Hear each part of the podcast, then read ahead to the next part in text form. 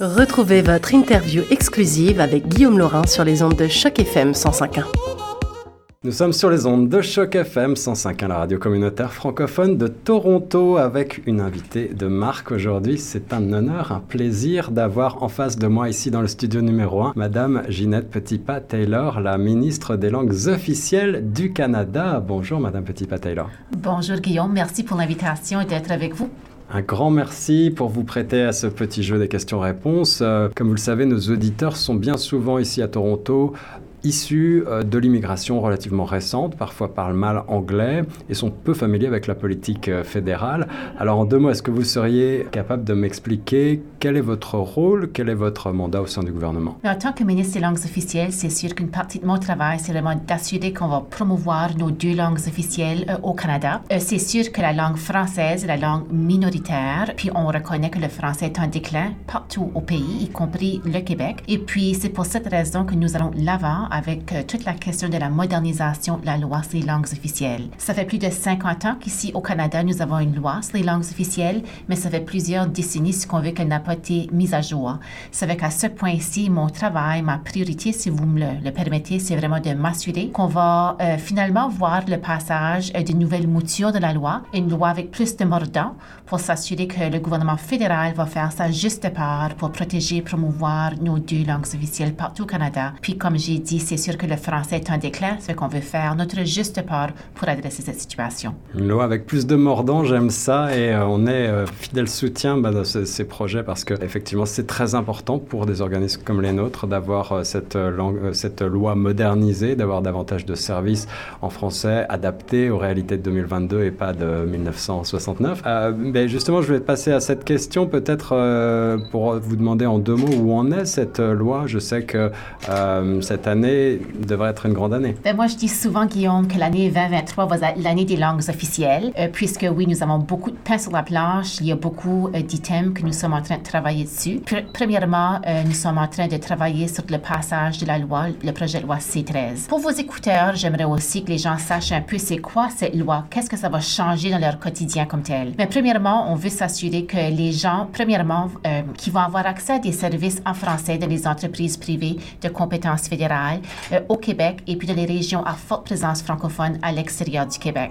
Fait qu'on veut s'assurer que les gens vont avoir le droit de travailler en français, de se faire servir en français dans ces organisations-là. Aussi, nous voulons s'assurer que les gens vont avoir accès à des services de justice en français. Ça fait de notre projet de loi, nous voulons nous assurer que toutes les nominations à la Cour suprême du Canada, que les juges doivent être bilingues sans l'aide d'interprétation, puisqu'on veut ce qu'ils vont écouter une cause, qu'ils vont absolument tout comprendre la cause. Nous voulons aussi s'assurer que le commissaire aux langues officielles qu'un travail très important pour protéger et promouvoir nos langues, que le commissaire va avoir les outils nécessaires pour faire son travail. À ce point-ci, sans la, la, nouvelle mouture de la loi, le commissaire, la seule chose qu'il peut faire, c'est des enquêtes. Mais à ce point-ci, si avec la nouvelle mouture de la loi, le commissaire pourra, si qu'on veut faire, il va avoir le pouvoir de faire la médiation, des pouvoirs d'ordonnance, puis aussi auprès de certaines entreprises, il va avoir le droit d'imposer des amendes ou des sanctions administratives administrative pécuniaire. Fait qu'on veut s'assurer que le commissaire va avoir les outils nécessaires pour faire son travail. Fait moi, je dis souvent que la, loi sur les langues officielles va réellement faire une réelle différence dans la vie des Canadiens, puis on veut s'assurer qu'on va voir le passage dans les plus brefs délais. À ce point-ci, le projet de loi est rendu au comité parlementaire où l'étude est en train de se faire. C'est sûr qu'il y a eu quelques jeux politiques qui se sont joués au cours des derniers mois, mais mm-hmm. j'espère que d'ici quelques mois, qu'on va voir le passage. Euh, aussi, je dois aussi ajouter que le comité sénatorial pour les langues officielles a déjà fait une préétude de notre projet de loi. Fait qu'aussitôt qu'on peut sortir du comité puis le rendre au Sénat, je pense qu'on verra l'adoption euh, plus tôt que plus tard. On a de découvrir cette loi C13 euh, dans tout son détail. on parlait tout à l'heure des nouveaux arrivants et on le sait, effectivement, les chiffres en matière de francophonie ne sont pas exactement ce qu'on espérerait, même si la cible de 4,4% d'immigration francophone à l'extérieur du Québec euh, est presque atteinte, je crois. Euh, la ville reine ici à Toronto est un pôle particulièrement attractif, vous le savez, pour euh, les nouveaux arrivants en termes d'emploi notamment. Quelles sont, euh, on, le voit, les, propositions des, les, proportions pardon, de francophones à reculer avec le dernier recensement. Est-ce que vous êtes inquiète de cette situation? C'est sûr que oui, Guillaume. Je dois vous dire qu'avec les données qui ont été publiées au mois d'août avec le, dernier recensement, c'est sûr les données sont inquiétantes. On voit qu'on a vu une perte démographique des francophones à l'extérieur du Québec et puis le gouvernement fédéral a un rôle à jouer pour s'assurer qu'on peut adresser cette tendance. Euh, avec notre nouvelle mouture de la, loi, nous parlons d'immigration francophone et l'importance d'une bonne politique d'immigration francophone avec des cibles et des indicateurs. Ça fait qu'encore une fois, c'est très important pour moi de voir le passage de notre projet de loi puisqu'on veut s'assurer que nous allons tout faire pour adresser cette situation. Moi aussi, Guillaume, j'habite en communauté de langues officielles en situation minoritaire. Je suis certaine que vos écouteurs vont dire par mon accent que je suis acadienne.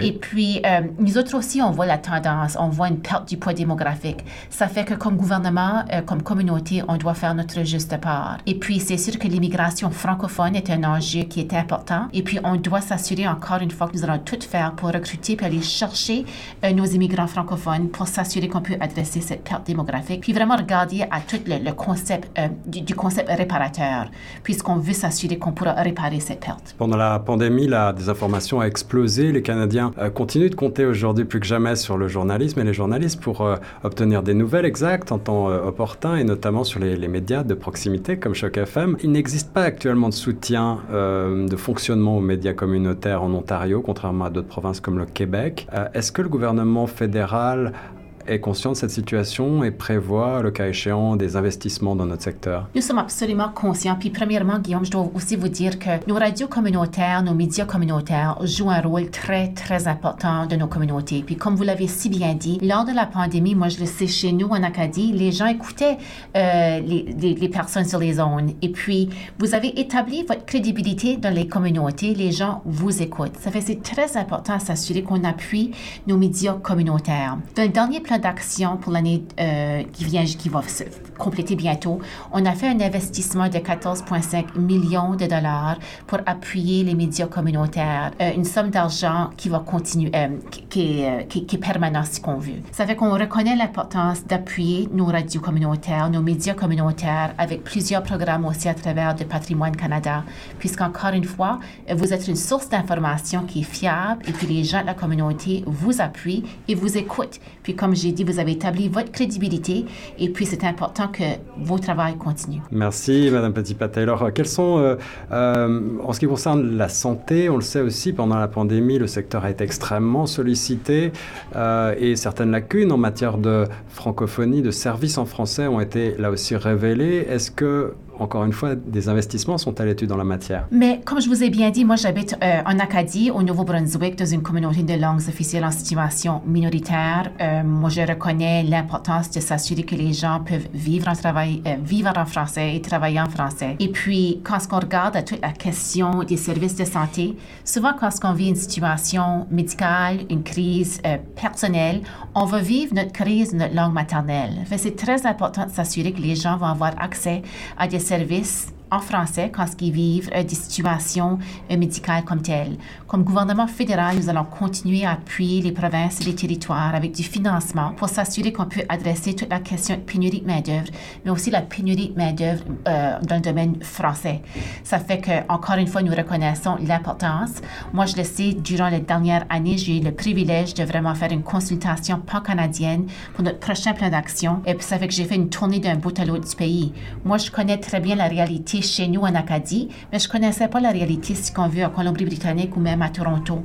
Ça fait ce matin aussi, j'ai rencontré le groupe euh, du Centre francophone du Grand Toronto, puis ils m'ont parlé des services qu'ils offrent à, à la clientèle, aux gens qui desservent, et puis aussi le besoin continu de plus de ressources. Euh, vraiment, j'étais impressionnée de savoir qu'ils ont 160 employés qui offrent des services de différents domaines, que ce soit des services euh, de, médicaux, des services juridiques, et je n'en laisse, euh, c'est incroyable. Mais encore une fois, il y a beaucoup, il y a une population qui grandit euh, dans le Grand Toronto, une population francophone, euh, encore une fois, qui grandit. Fait qu'on doit s'assurer que les services vont être offerts aussi dans leur langue maternelle. Une population francophone très multiculturelle et, qui a besoin effectivement de ces soutiens. Alors ici à Choc FM, évidemment, on prêche encore une fois pour notre paroisse, mais on a souvent le sentiment en milieu minoritaire que les politiques, que ce soit à Queen's Park, à Toronto ou même parfois à Ottawa, euh, ignorent une partie de, ces enjeux, de ces revendications des populations francophones en milieu minoritaire. Euh, comment est-ce qu'on peut faire collectivement pour euh, se faire mieux connaître, faire connaître nos, programmes, promouvoir davantage le français, son importance, qui a des retombées évidemment euh, culturelles, mais aussi économiques euh, très importantes, voire touristiques, en particulier ici à Toronto, dans la plus grande ville du pays. Mais premièrement, je dois vous dire, moi je suis la première ministre acadienne, la ministre des langues officielles qui est acadienne.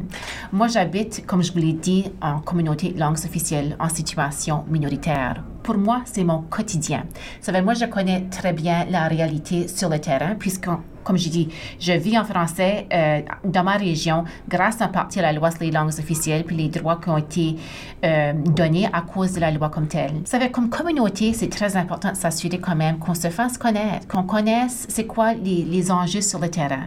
Et puis pour moi, comme ministre des langues officielles, c'est très important que je, que je rencontre les gens sur le terrain, comme ici à Choc FM, comme les groupes communautaires que nous sommes en train de rencontrer aujourd'hui. Encore une fois, ma réalité chez nous est bien différente que la, que la réalité ici à Toronto. Si on veut développer des bonnes politiques sociales qui va répondre aux besoins de toute la communauté, des, communautés francophones à l'extérieur du Québec, euh, des communautés de langues officielles en situation minoritaire. On doit connaître c'est quoi la réalité sur le terrain pour mettre sur pied des bonnes politiques. Puis encore une fois, moi, je remercie les gens vraiment qui m'ont accueilli euh, à bras ouverts aujourd'hui. Et puis, j'ai bien hâte de revenir à Toronto pour continuer ce dialogue et puis encore une fois de bâtir des relations qui sont très importantes avec les intervenants euh, sur le terrain. Madame la ministre des langues officielles, Ginette Petit-Pataylor, un grand merci vous être déplacée chez nous en studio à Choc FM 105.1 et euh, merci pour votre travail. Vous serez toujours la bienvenue sur nos ondes. En un mot pour terminer, quels sont les accomplissements à date pour lesquels vous êtes le plus fier jusqu'à présent? Mais jusqu'à date, euh, j'ai on travaille d'arrache-pied avec le projet de loi sur les langues officielles. Ça veut j'ai bien hâte de dire que ça va devenir la loi et non pas le projet de loi numéro un. Deuxièmement, nos consultations pan-canadiennes pour le prochain plan d'action l'année 2023-2028. Nos consultations ont été un, grand succès. Nous avons bien hâte aussi à déposer le nouveau plan d'action d'ici quelques mois. Ça fait encore une fois, en conclusion, l'année 2023 pour moi va être l'année des langues officielles avec une nouvelle mouture de la loi, nouveau plan d'action, une feuille de route, un plan de travail pour les prochaines cinq années. Je suis pleine d'énergie. Les intervenants aussi sont, sont bien motivés. Fait qu'on a hâte de travailler ensemble puis continuer à faire avancer ce beau dossier. Madame la ministre, merci beaucoup d'avoir été mon invité sur ces ondes. Merci.